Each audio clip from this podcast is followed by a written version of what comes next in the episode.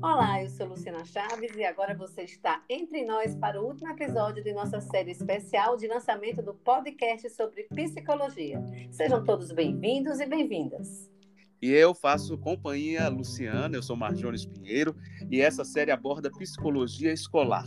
Já falamos sobre o campo que ela abrange, sobre o que são transtornos e dificuldades de aprendizagem, quais os encaminhamentos que podem ser dados e também como buscar ajuda. Para terminar, vamos conversar um pouco sobre educação inclusiva, propondo uma reflexão importante a respeito do preconceito na escola. Daí você pergunta: e é preciso falar disto? A resposta não pode ser outra. É preciso e é urgente. O preconceito, nas mais diversas formas em que ele se apresenta, é uma triste realidade nas instituições de ensino.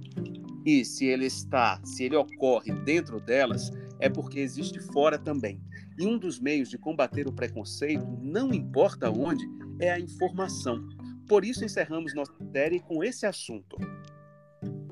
E para começar, o que é preconceito? Bom, segundo o dicionário, preconceito é um sentimento hostil assumido em consequência de uma generalização apressada.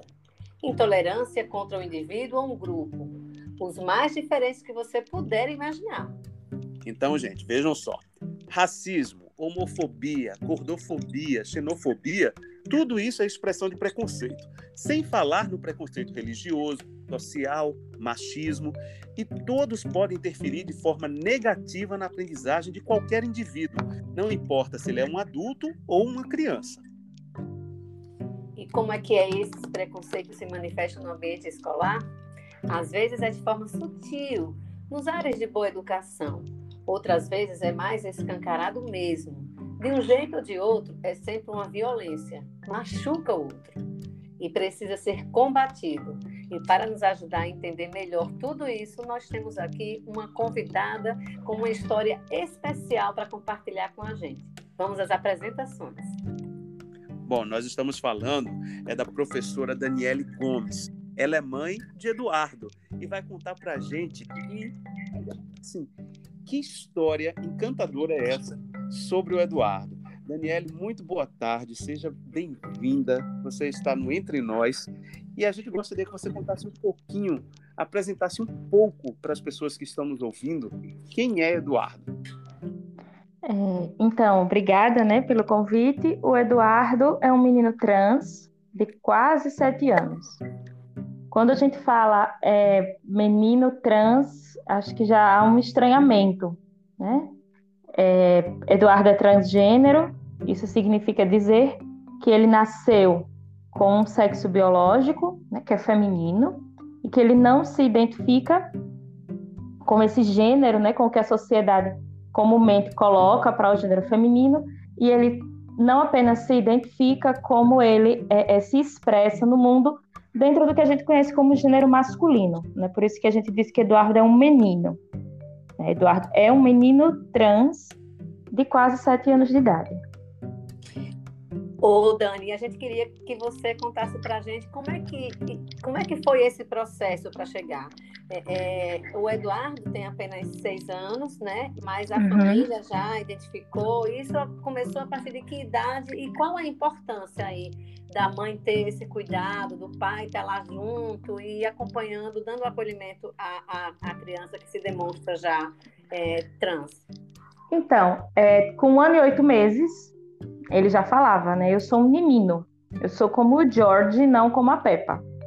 Então, durante toda a vida, né, desde, é, é, desde muito cedo, isso não é algo é, obrigatório, tá? Nas pessoas trans. Cada pessoa, ela tem o seu tempo, né? De se identificar, de, de expressar essa identidade. No caso dele, foi muito é, é, cedo. E aí, durante toda a vida, né? Ele sempre teve essa expressão, ele sempre teve essa fala, ele sempre teve os gostos, é, é, as roupas, os esportes, tudo voltado realmente para o que, que a gente entende, né? Como é, é, menino, né? Coisas de menino, digamos assim.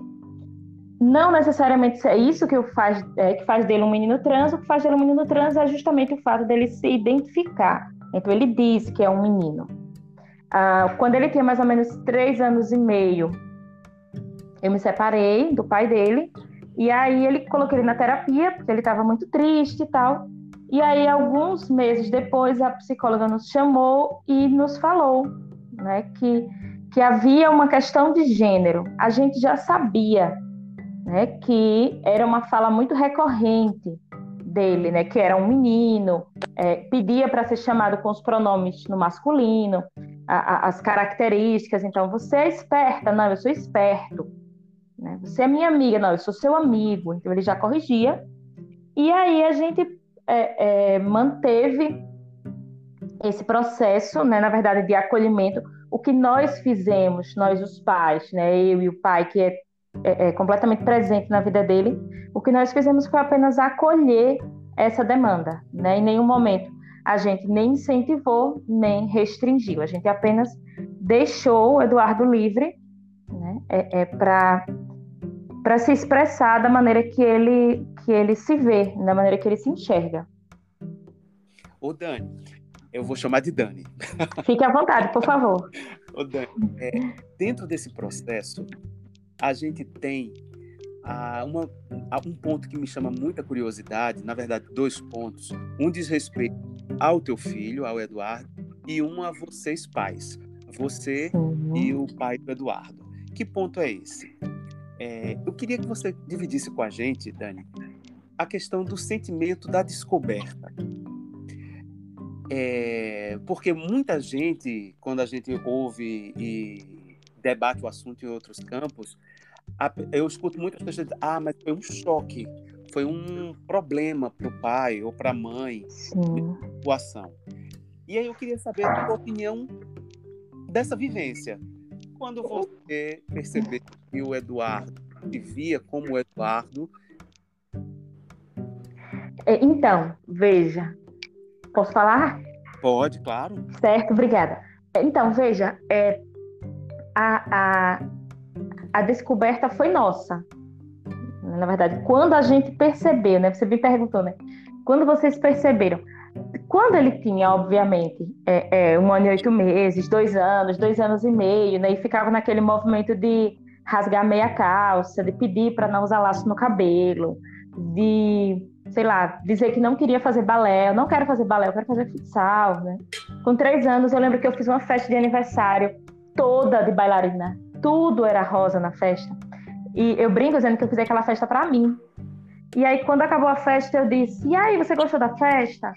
Aí ele disse assim: Gostei, mas eu queria ter sido soldadinho de chumbo e não a bailarina. Então, para o Eduardo, essas questões elas sempre foram muito é, é, bem colocadas na cabeça dele, né? E, e, e, uma coisa que nos chama a atenção é porque a gente, enquanto sociedade, tem uma ideia de que criança não sabe muito o que quer, né? Que a gente não ouve muito as crianças, né? A gente sempre, ah, tu lá sabe o que você quer e você lá tem que querer. Então, é, esse, esse ponto sempre foi muito definitivo, assim, sabe, para ele. Para nós, num primeiro momento, a gente não fazia ideia do que se tratava. Eu sequer sabia que existiam crianças transgênero. Eu não sabia.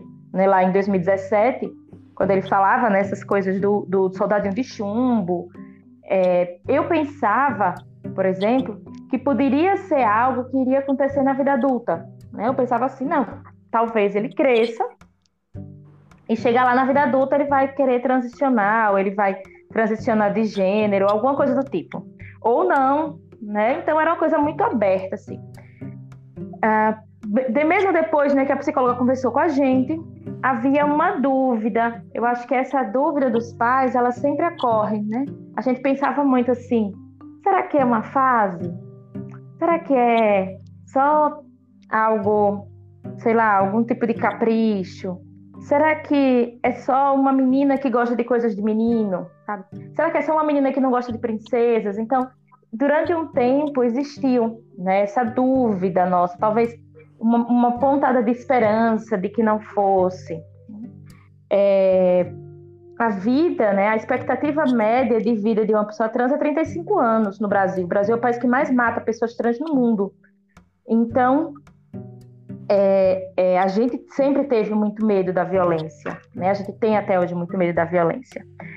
Ah, e aí, quando a gente percebeu que seria algo definitivo, tanto eu quanto o pai, a gente passou, sim, por um processo de, de luto. Acho que a palavra é essa mesmo, um processo de luto, assim, um processo de perder e se desconstruir daquela imagem que a gente tinha de uma filha para ter essa imagem e essa construção de um filho. Então esse processo aconteceu, né?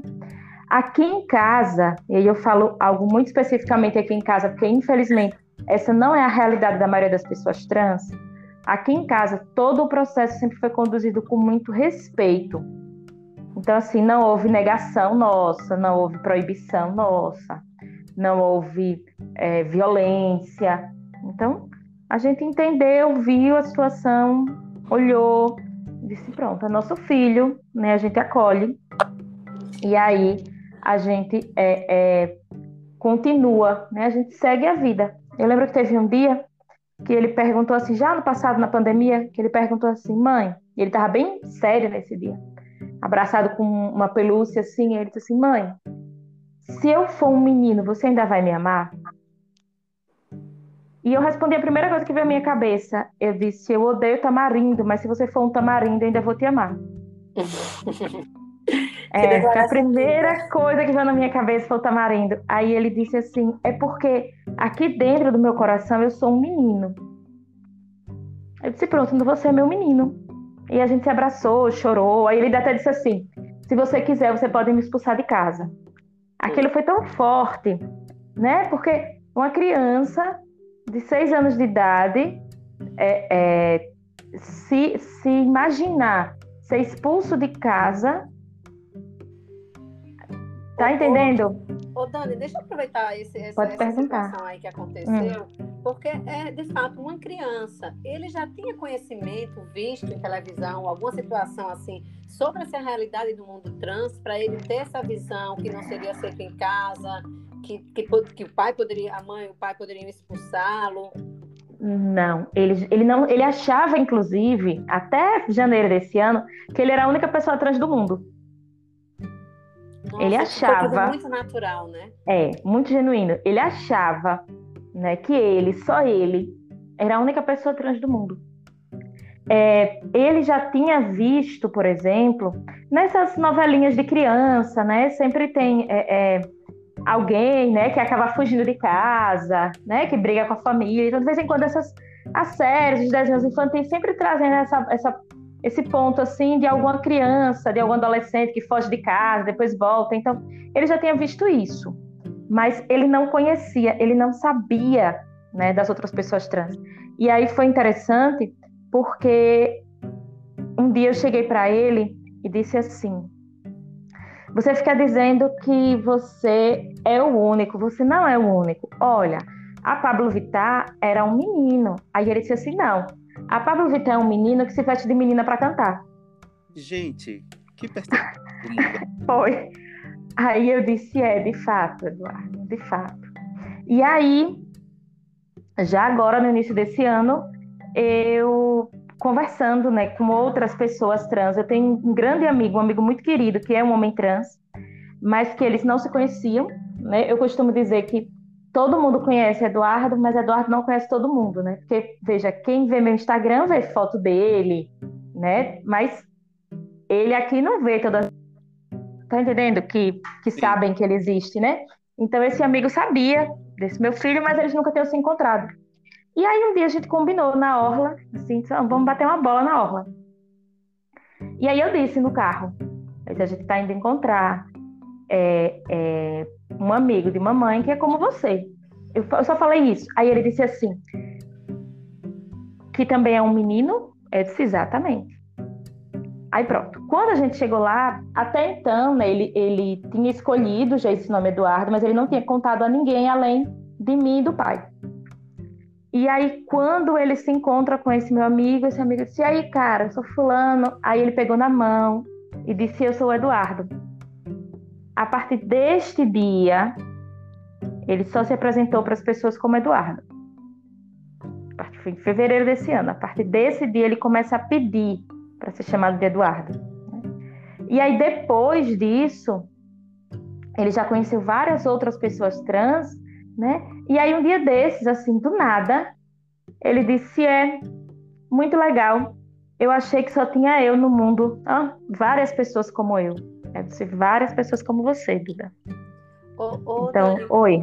E como é que é essa situação aí? É, muito bem, você e o pai do Eduardo é, acolheram a situação, né? Foram atrás para fazer da melhor forma confortável para ele, né? E como é que Uhum. foi para é, é, a convivência social com a família, na escola?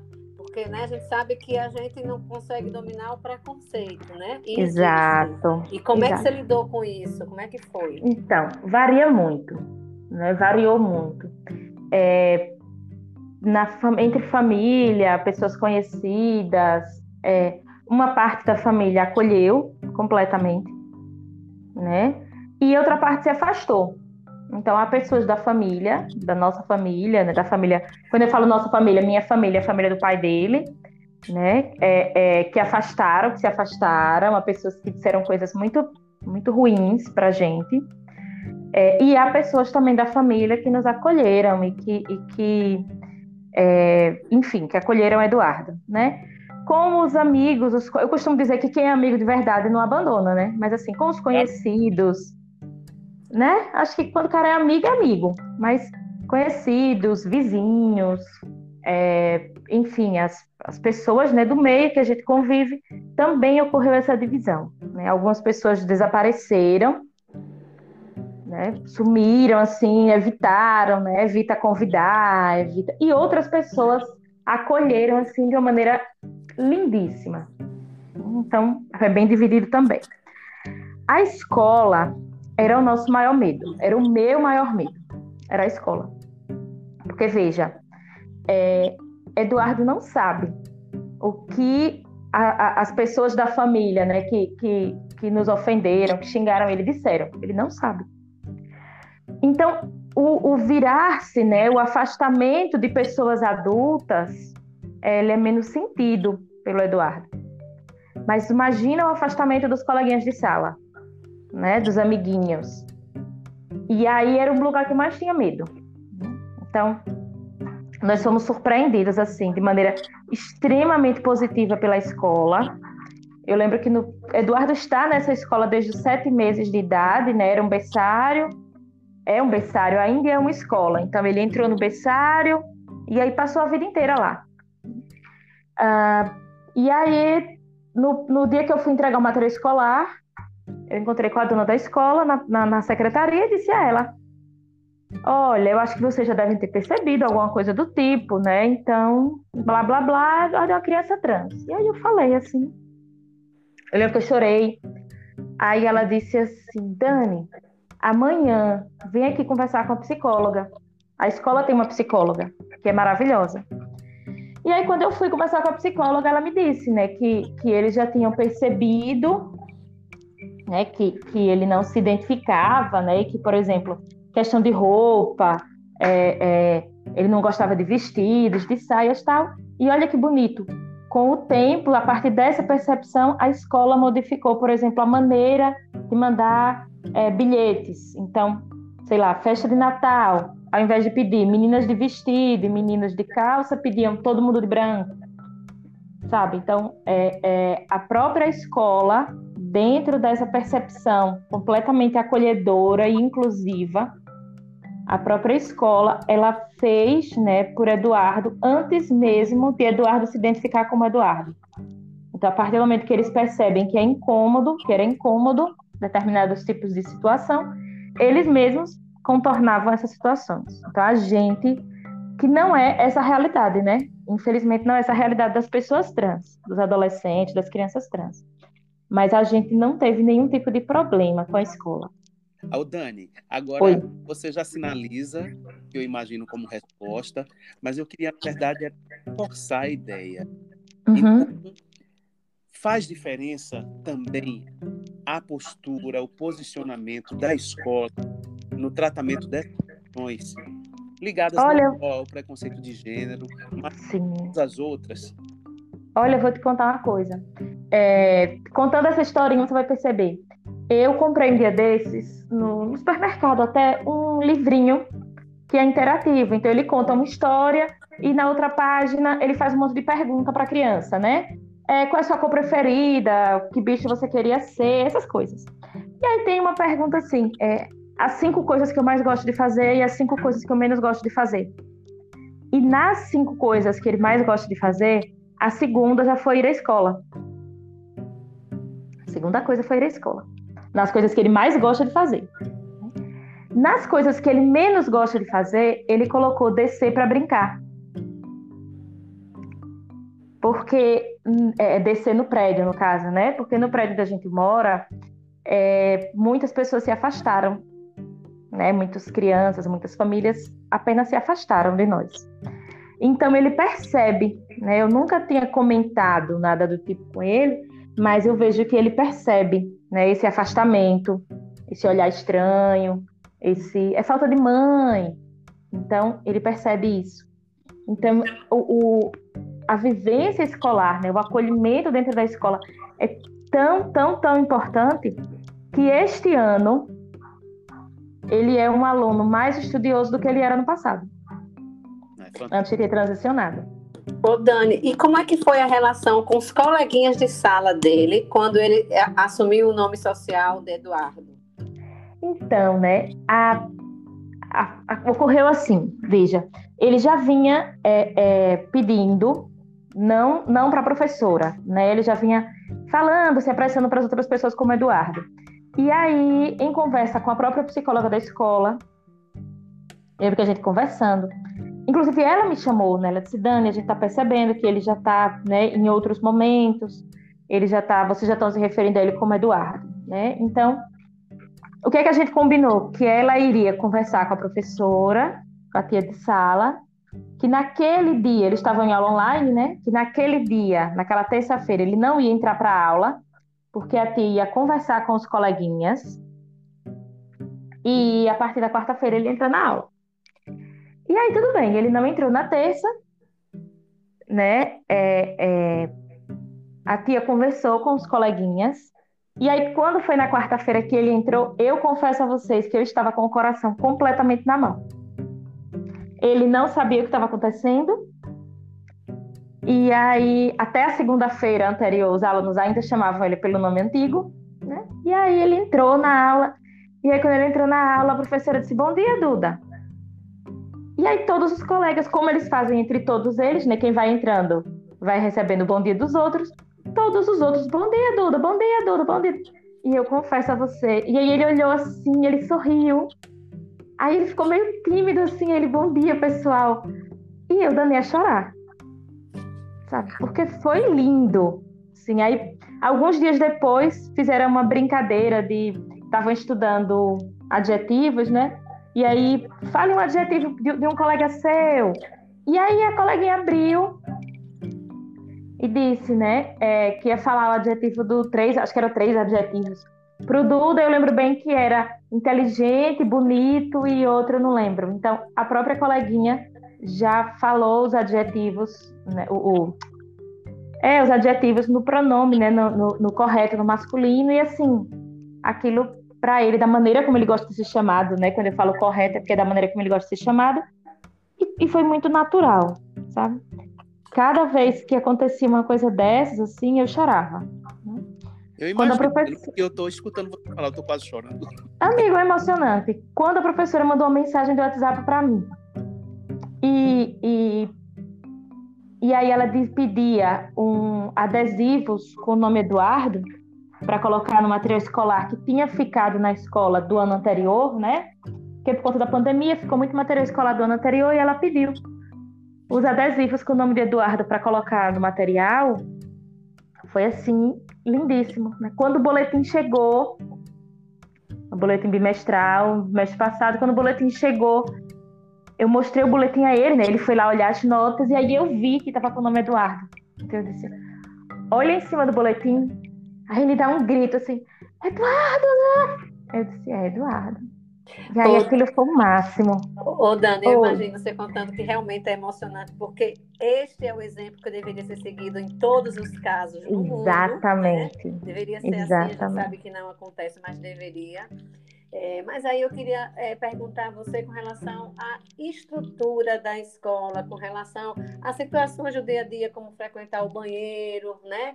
É, porque as crianças acolheram muito bem, mas tem essas situações que começam na escola, mas elas vão se estendendo para os outros lugares sociais. Exato. Como é que está sendo lidado com isso? E a sua então, preocupação para daqui para frente? Então, né? A escola é uma escola pequena, inclusive eles acabam agora né? Eles saem da escola agora porque eles é, é, só tem até a turminha, né? Ele é segundo ano e a escola só tem até esse segundo ano.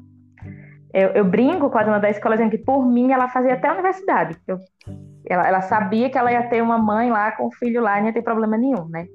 Na escola, por enquanto, né, no momento atual da, da realidade dele, né? Eles, os banheiros são mistos porque cada criança que vai ao banheiro vai ao banheiro com uma tia. Né? Então, eles ainda são pequenos, estão aprendendo a usar né, o banheiro, tá? Então, sempre entra só aquela criança e aquela tia, eles usam o banheiro, sai, e aí outra criança com outra tia entra e usa o banheiro. Então, na escola especificamente, é, ele, inclusive por causa da pandemia, eles separaram os banheiros por turma, certo? Então, aquele banheiro daquela área é o banheiro que a turma do segundo ano usa. Pronto. Então, na escola, é, é isso por enquanto não acontece, né? Quando a gente vai a shoppings, né, é, é, a gente sai muito pouco, mas às vezes acontece, a gente tem algum shopping, alguma galeria, geralmente tem aquele banheiro família. Mas um dia desses, ele me pediu sushi. E a gente foi comprar um sushi para ele. E aí, quando chegou lá no sushi, eu tava esperando. E aí, ele disse assim: Eu vou ao banheiro. E aí, ele foi se dirigindo ao banheiro masculino. E a única coisa que eu conseguia pensar era: Esse banheiro tá sujo. Aí eu fazia: Não, use o outro. Aí ele disse, não, sabe? Como ele vai usar o outro? Não, ele entrou, usou. Aí eu fiquei, não topo em nada, não topo em nada. Então, assim, é, outras, né, outros locais, outras situações, é, é, ele, ele, ele tem ido, né? Quando acontece a gente sair de ter acontecer algo do tipo, ele tem ido no banheiro masculino, né? Nesse lugar, por exemplo, era um banheiro muito simples, assim, era um restaurantezinho pequeno, ele só entrou, fechou a porta, ficava sozinho. Outras situações ainda não ocorreram, né? Dele usar aqueles banheiros que tem muita gente e tal, ainda não ocorreu. Para o futuro, né? A, a, agora no segundo semestre, agora a partir de julho, a gente vai começar a procurar a escola, eu e o pai dele. E aí é, é algo que a gente que nos, que nos traz uma certa aflição, né? Nos traz uma certa aflição. Eu penso, e é uma coisa muito minha, assim, eu penso que uma escola menor seja melhor. Eu tenho muito medo de, de algum tipo de agressão por parte, às vezes, né, de, de adolescentes ou né, dos maiores, às vezes até sei lá, por alguma maldade, eu não sei. A gente vê e ouve muita coisa. Ô, ô, Oi. você falou que você acaba tendo um contato com outras crianças, adolescentes, adultos trans, outros pais, né? Temos. Que já estão numa fase mais avançada e que já passaram por situações delicadas, e isso é, é um medo que você tem, né? Do, do, Duda também acabar enfrentando, né? Você tem é. como exemplificar algum de, uma, alguma dessas situações que alguma outra criança, adolescente, Sim. alguns pais já vivenciaram de forma negativa, Sim. que a gente pudesse pontuar o quanto é, isso é injusto, é cruel com o ser humano? Olha, é, em abril eu fiz a opção, porque assim, eu sou professora também, né? Eu tenho muitos alunos, então é, Aracaju é uma cidade pequena, então as pessoas conhecem a gente, é normal. Então, para evitar né, aquele, aquele zoom, zoom, zoom, acho que foi em março, abril, eu coloquei, né? Eu, eu, fiz um textinho e coloquei no meu Instagram que Duda era um menino trans, né? Que queria ser chamado de Eduardo e etc. E a partir daí, muitas pessoas é, me procuraram, de outros lugares, inclusive, né? De outros estados, e contando, né? Ah, a gente tem uma situação parecida, eu tenho um filho assim, eu tenho uma filha assim, é... enfim. E aí a gente chegou, várias histórias, né? Chegam. Chega a história, inclusive, aqui em Aracaju, de escola, é, é no caso daí de um adolescente trans, que não respeita o nome social. Chega, chegou quarta-feira, um caso para a mulher veio me contar no Instagram que pais né, da escola do filho dela, que é um menino trans em outro estado, informaram a escola que se, ou tiravam o menino ou eles tiravam os, os filhos da escola. E aí você está falando de uma escola de classe média, sabe, de classe média alta. Você nem está falando de uma escola de bairro como, como a gente aqui, né? A escola de Eduardo é bem pequenininha. É... Chega, né? Então, chegam diversas situações, né? Chegam um dia desses um homem trans estava é, é, me contando que ele abandonou a escola porque durante a época da transição, né? Ele abandonou a escola porque a, a, ele estava no segundo grau, ensino médio, né? Eu sou do tempo que se fala segundo grau, minha gente. Eu também. Ele, eu sou daquele tempo, viu? É, eu... Mas ele estava no ensino médio e ele abandona a escola e aí depois ele, quando ele volta para a escola, ele já volta depois da transição e aí ele opta por uma escola super longe da casa dele, super longe daquele bairro, porque ele não queria ser, né, ser alvo. Porque eu acho que acontece muito isso, né? Esse, esse, essa pessoa trans, ela se torna muito um alvo. Né? Por enquanto, nós, os pais, até pela idade de Eduardo, nós, os pais, temos sido atacados, né? Mas eu acredito que, obviamente, vai chegar a hora que vão atacar ele próprio. E vocês Ô, se preparam para isso, Dani? Emocion... Oi? Vocês se preparam para isso emocionalmente? Porque é, a história de vocês é muito bonita. Eu, quando soube, eu, achei, eu fiquei encantado. Primeiro, por esse acolhimento ter partido de você e do seu ex-marido. Sim. Muitas vezes, tantas histórias que nós sabemos, e até o próprio medo que o Eduardo relatou para você, de ser expulso de casa, Sim. muitas vezes essa negação começa em casa, né? Com certeza. Essa, essa violência, não é negação, a palavra é violência. Essa violência em casa.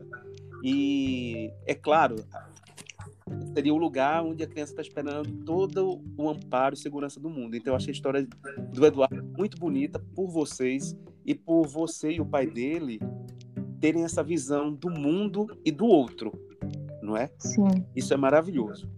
É, inclusive, eu parabenizo muito a vocês. Eu digo parabéns. Você, pode até questionar, parabenizar porque se não tem, se é o que é para ser né? Mas é porque é tanta história triste. É, mas isso. E eu, eu, eu sinto essa necessidade. Então, vocês se preparam, Dani, para para esses embates que certamente virão? Sim, sim.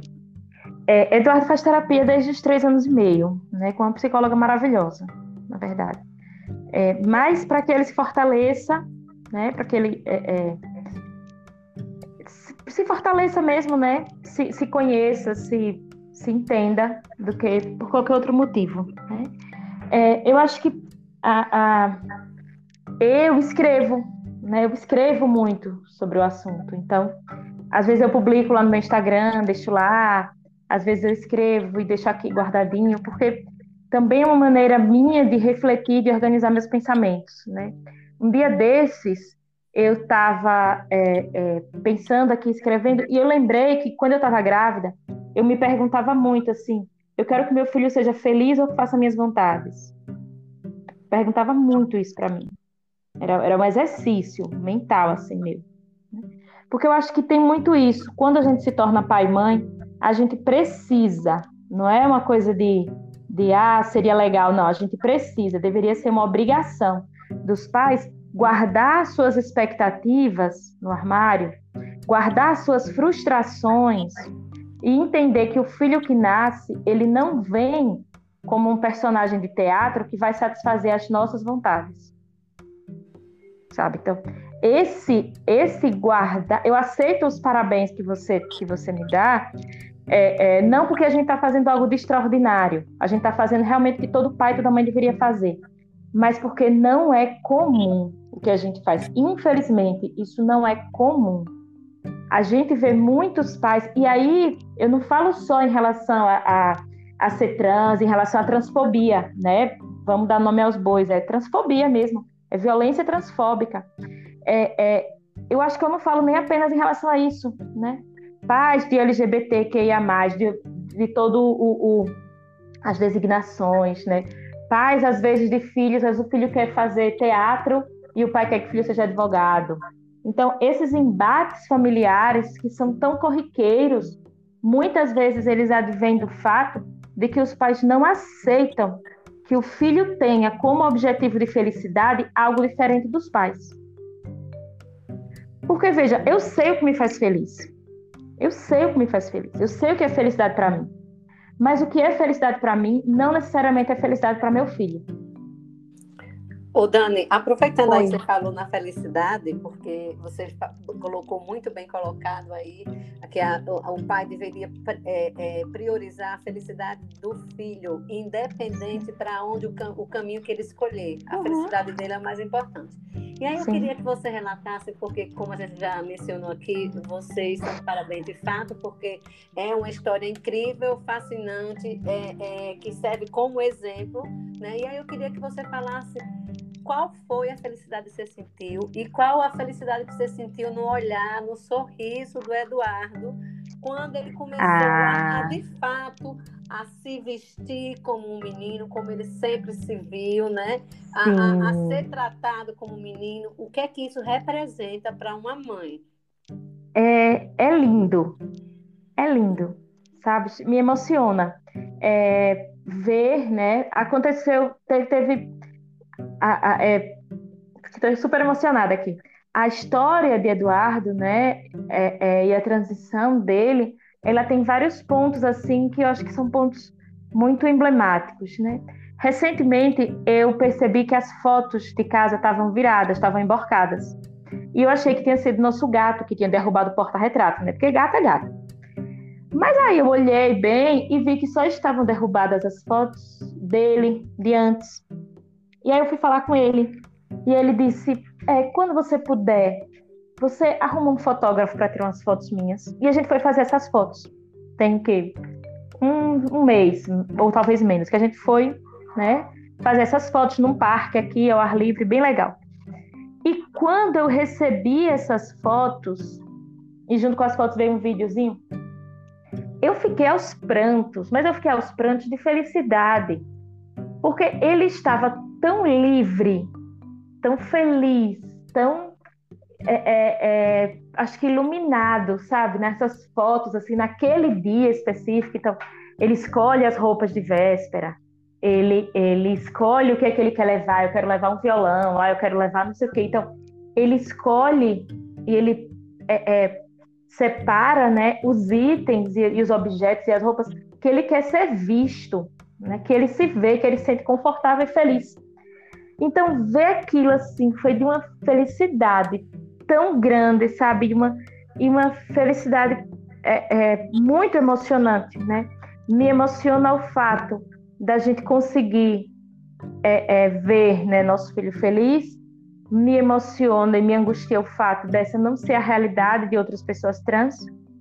Então, por isso eu gosto de conversar com outras famílias, por isso, eu sempre me coloco à disposição para conversar com outras famílias, com outras mães, com outros pais, cujos filhos às vezes estão iniciando esse processo de transição, ou o filho já transicionou, o filho já sabe o que é e a família não aceita. Então, é, é, é muito potente, né? Eu costumo dizer que é muito potente quando a gente sabe quem é e quando a gente se sabe amado. É, então, você cresce, inclusive, mais, mais seguro, não é? Totalmente. Ele Totalmente. cresce com autoestima fortalecida, sabe que tem a quem recorrer, sabe que uma Sim. mãe e um pai que o apoiam. Não é Sim. verdade? Isso faz Sim, um completamente. indivíduo. Completamente. Ô, Dani, agora, é, é, é, esse, essa transição, na verdade, ela acontece em etapas, né? É, e aí eu queria que você, você é, é, contasse para a gente um pouquinho assim dessas etapas, porque teve a etapa do, do acolhimento em casa pelos pais, a, o acompanhamento psicológico, a questão da escola, a transição da forma de se vestir, na forma de se apresentar do Eduardo, né? Uhum. Teve a transição também do nome social, né? Que aí tudo é, é, uma, uma vitória, né? E uma conquista de Sim. vocês e do Eduardo. Mas aí daqui para frente, quais são os outros passos assim para realmente fazer a, a, transição? Até porque é, na verdade, aconteceu muito cedo, né? É, então, na verdade ele sim, ele transicionou. Né? Essa transição, a gente sempre associa, é engraçado que a gente sempre associa a transição de gênero a alterações corporais, né? Isso é muito, isso é muito comum, assim. É, na verdade ele transicionou, né? Dani, Oi. eu vou Oi. te uma coisa dentro dessa resposta que você Tá. vai dar à pergunta da Luciana. Tá. É, é algo que, como já faz parte do seu universo, eu que Sim. leio muito assuntos relacionados a isso, eu me interesso por isso, eu também sei. Sim. Agora, de repente, alguém que está nos ouvindo e não sabe, a gente falando em transicionou, fez a transição. Fala pra gente o que é isso, para essas pessoas também Então, é, uma pessoa transiciona de gênero a partir do momento em que ela se olha e se reconhece sendo parte de um outro gênero, certo? Então, essa ou sendo parte de gênero nenhum, que seria o caso dos não binários, né? Existem pessoas que não se identificam com nem o gênero masculino nem o gênero feminino, que é o que a gente chama de binarismo, né? Existem dois lados. Meninas vestem rosa, meninos vestem azul. Então, você tem as pessoas que não se identificam nem com um nem com o outro. Recentemente, a Demi Lovato, ela faz até um vídeo, né, se, é, é, se identificando como não binário. Exato. É, e também é uma transição, né? Você sai daquela caixinha do binarismo e vai para um, um leque né, de possibilidades. No caso do Eduardo, ele transiciona porque ele sai do que era é, menina, né, vamos falar assim, bem simplesmente, de maneira bem simples para quem está nos ouvindo entender completamente. Ele sai do que era né, o gênero feminino e ele entra no gênero masculino. É muito comum as pessoas acharem que transiciona, é, que um homem trans, por exemplo, transiciona quando ele faz mastectomia, ou achar que uma pessoa trans, ela transiciona quando faz cirurgia de é, redesignação sexual. Isso não é o caso, tá? Você transiciona a partir do momento que você se enxerga e se reconhece dentro daquele é, é, gênero. Então, o Eduardo, ele não está transicionando, ele transicionou, ponto, né? Então, ele fez a transição. Ele estava transicionando há, sei lá, seis, oito meses atrás, quando ele foi cortar o cabelo, né? Que ele mesmo pega uma tesoura de cozinha e corta o cabelo dele. É, quando ele me pediu, por exemplo, é, é, determinadas roupas, determinados itens. Então ali ele estava transicionando, quando ele muda o nome, né? Quando ele escolhe o nome. Aí ele estava transicionando. Agora ele transicionou, né? Ele é um menino. É, é para ele, né? Ele se lê como um menino e no caso dele não era obrigatório, mas a sociedade o lê como um menino. Você olha para ele você diz, ah, é um menino.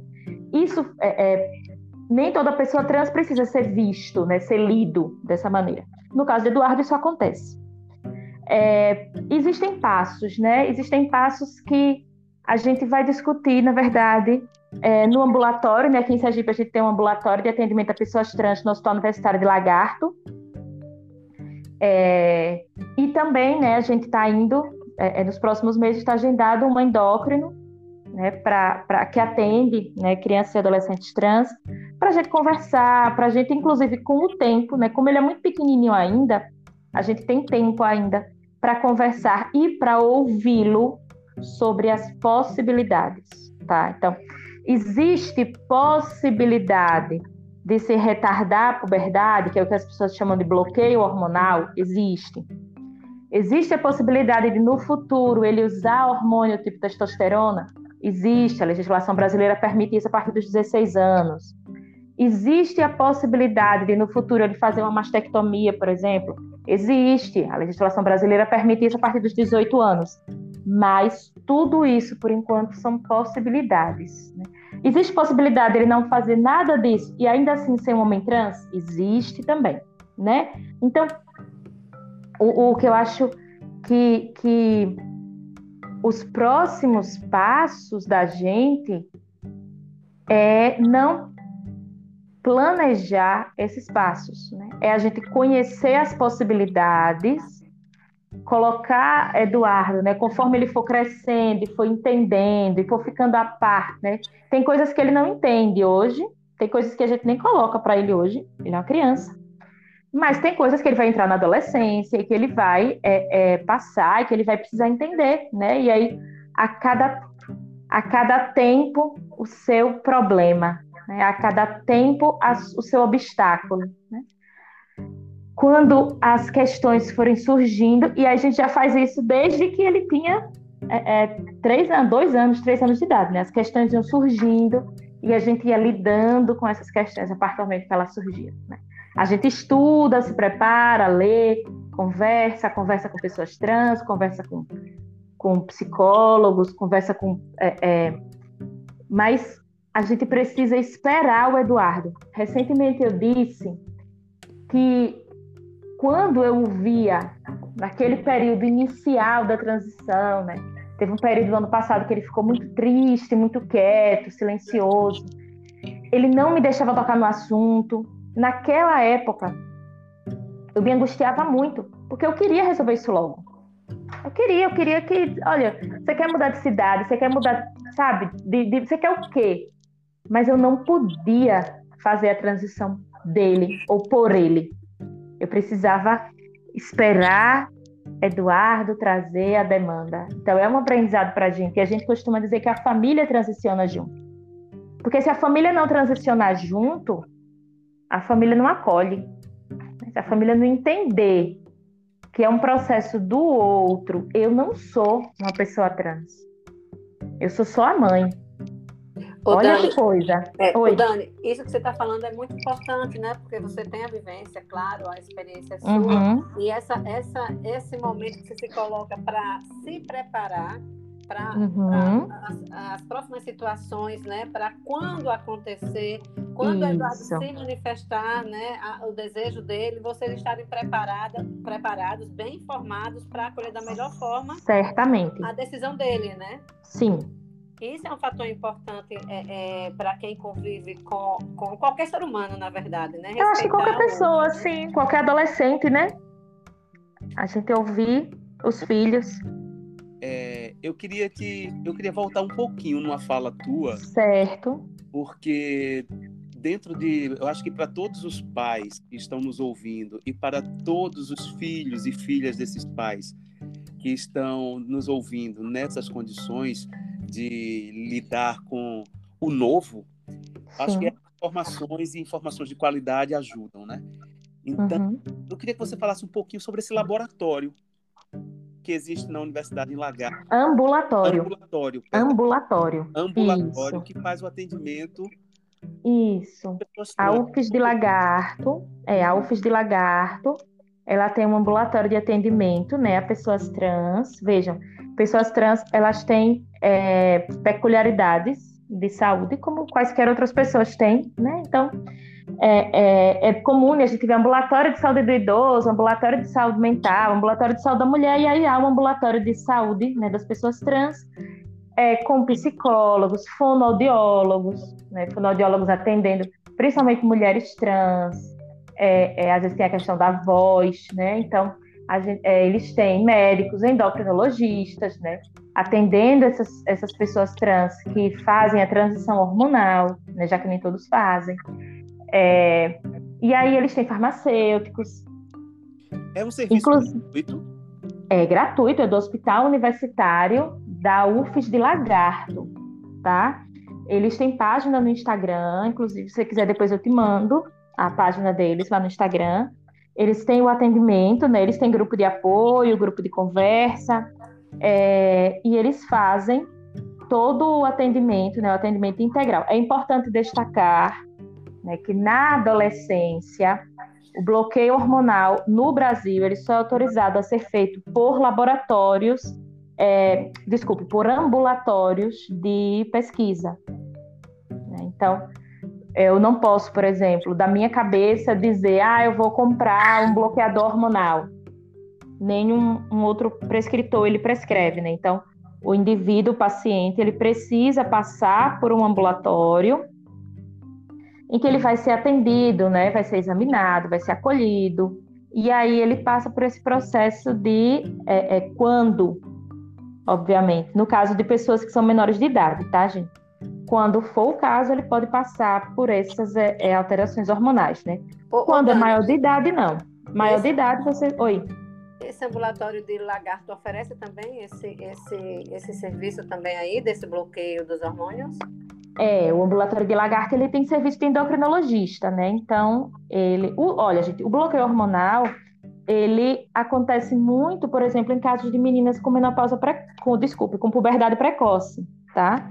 O bloqueio hormonal ele não é, é exclusivo de adolescentes trans, tá? Inclusive ele é muito comum hoje em dia é, em, em, meninas, né, 8, 8 anos de idade, às vezes 7, 8 anos de idade, começam a aparecer os caracteres sexuais secundários, e aí essas meninas, é, é, a mãe acaba levando, né, num pediatra, num ginecologista, que orienta a fazer esse bloqueio hormonal para atrasar um pouco essa, essa puberdade, né, para atrasar um pouco essa primeira menstruação, porque cá para nós, né, uma menina de 8, 9 anos menstruando, é, é, acaba trazendo muitas vezes prejuízos né, a ela. Isso aí não é algo, por exemplo, o bloqueio hormonal, ele não é algo restrito a pessoas trans, tá?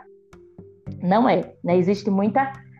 Existe, inclusive, muita falta de informação em relação a esse tipo de, de pauta, né? De relação a bloqueio.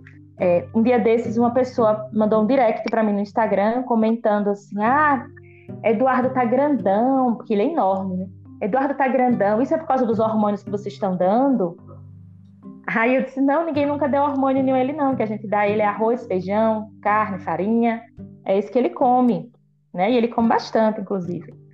Mas existe muito desconhecimento. Então, o ambulatório de lagarto, né, ele tem esse serviço do Hospital Universitário, né, da UFS de Lagarto, ele tem esse serviço é, de atendimento a pessoas trans. Eu acho que até um profissional de lá vai saber explicar muito melhor como é que esse serviço acontece mas é um serviço extremamente importante né, para a sociedade, é, é, para as pessoas né, como um todo, para as pessoas trans. E aí.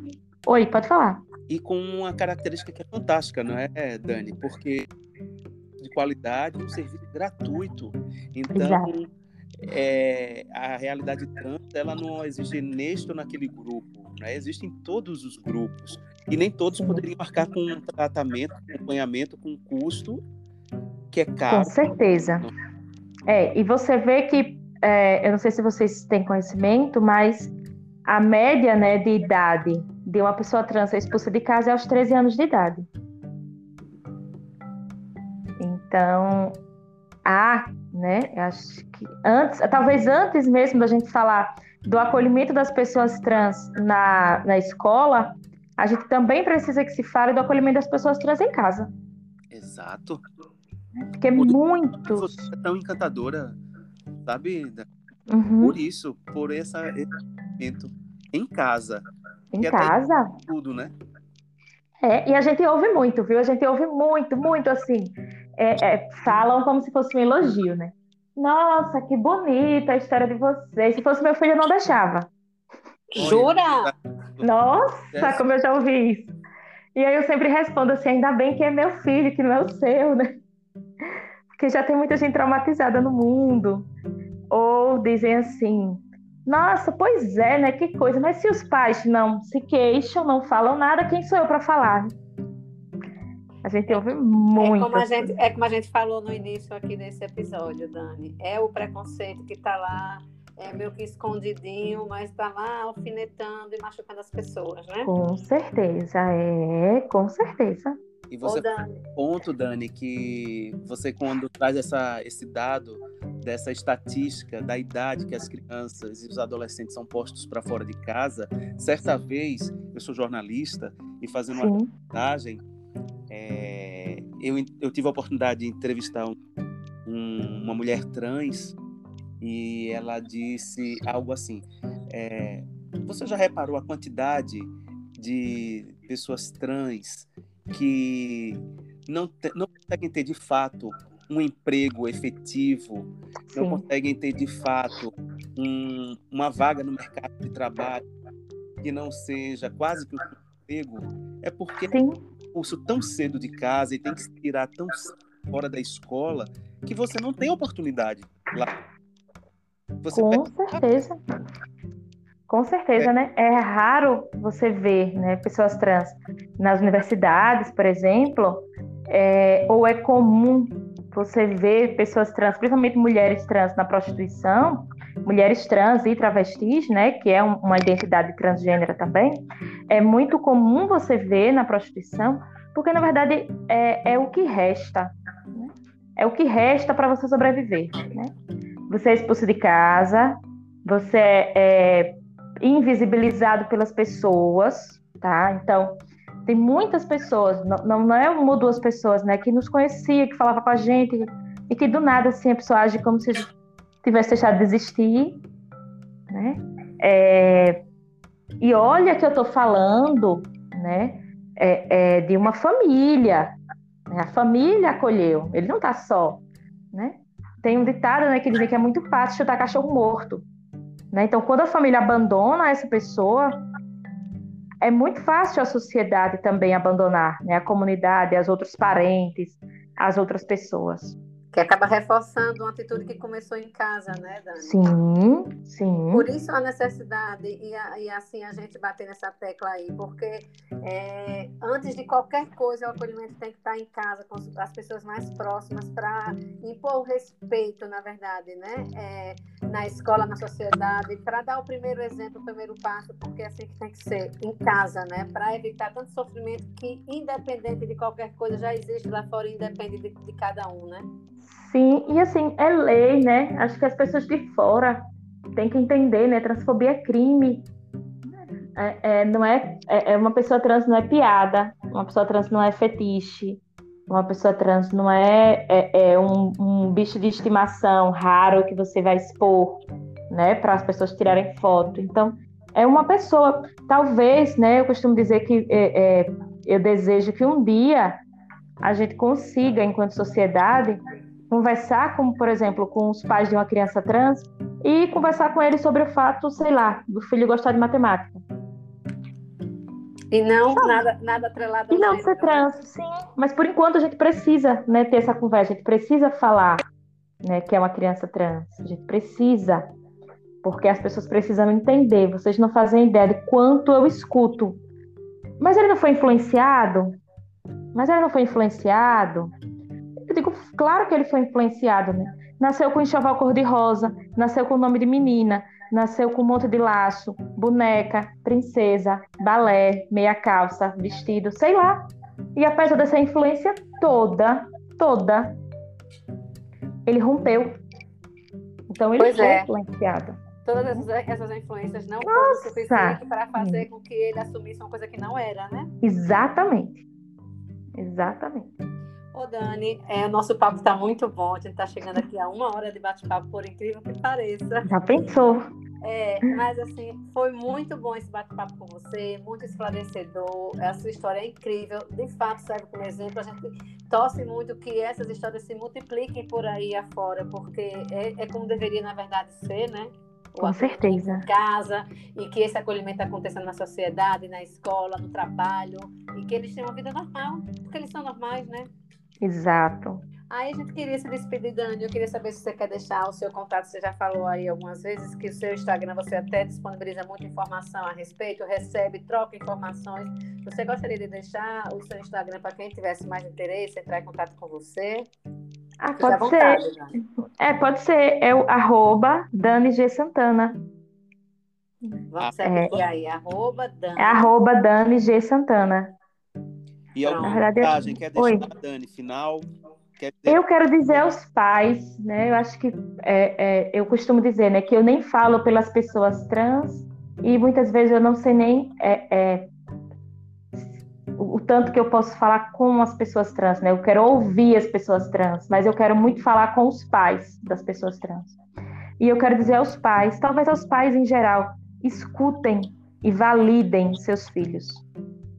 Só isso. Escutem seus filhos e validem, acreditem nos seus filhos. Né? Quando seu filho chega para você e disser, pai, eu sou gay, pai, eu sou lésbica, pai, eu sou bi, pai, eu sou um menino, escutem seus filhos, né? validem isso de seus filhos. Eu acho que se a gente começar a escutar os filhos, acho que a gente já dá um passo bem grande, assim, enquanto sociedade, né? Um passo amoroso, né? Escutem de maneira amorosa seus filhos. Acho que por aí já já é um bom caminho. E agradecer, gente, agradecer o espaço, né? agradecer o convite. Agradecer por vocês estarem falando, né? Contem essas histórias. Acho que a história de uma pessoa trans não precisa ser uma história de sofrimento. Não precisa. A história de um menino trans, de uma menina trans, de um adolescente trans, não precisa ser a história de alguém que abandona a escola porque não tem apoio. não precisa, né? Vamos começar a construir essas narrativas felizes, né? amorosas, acolhedoras, que, que no futuro Eduardo seja só mais um. Verdade. Que seja tão comum que a gente lembre assim, dizer, ó, lembra que naquela época a gente ainda falava que precisava acolher? Né? Então, que, não precisa, que no futuro que não haja necessidade de ter pauta de um, de um programa, de uma reportagem. Exato, exato, exato, exato. Olha, Dani, eu vou te dizer o seguinte.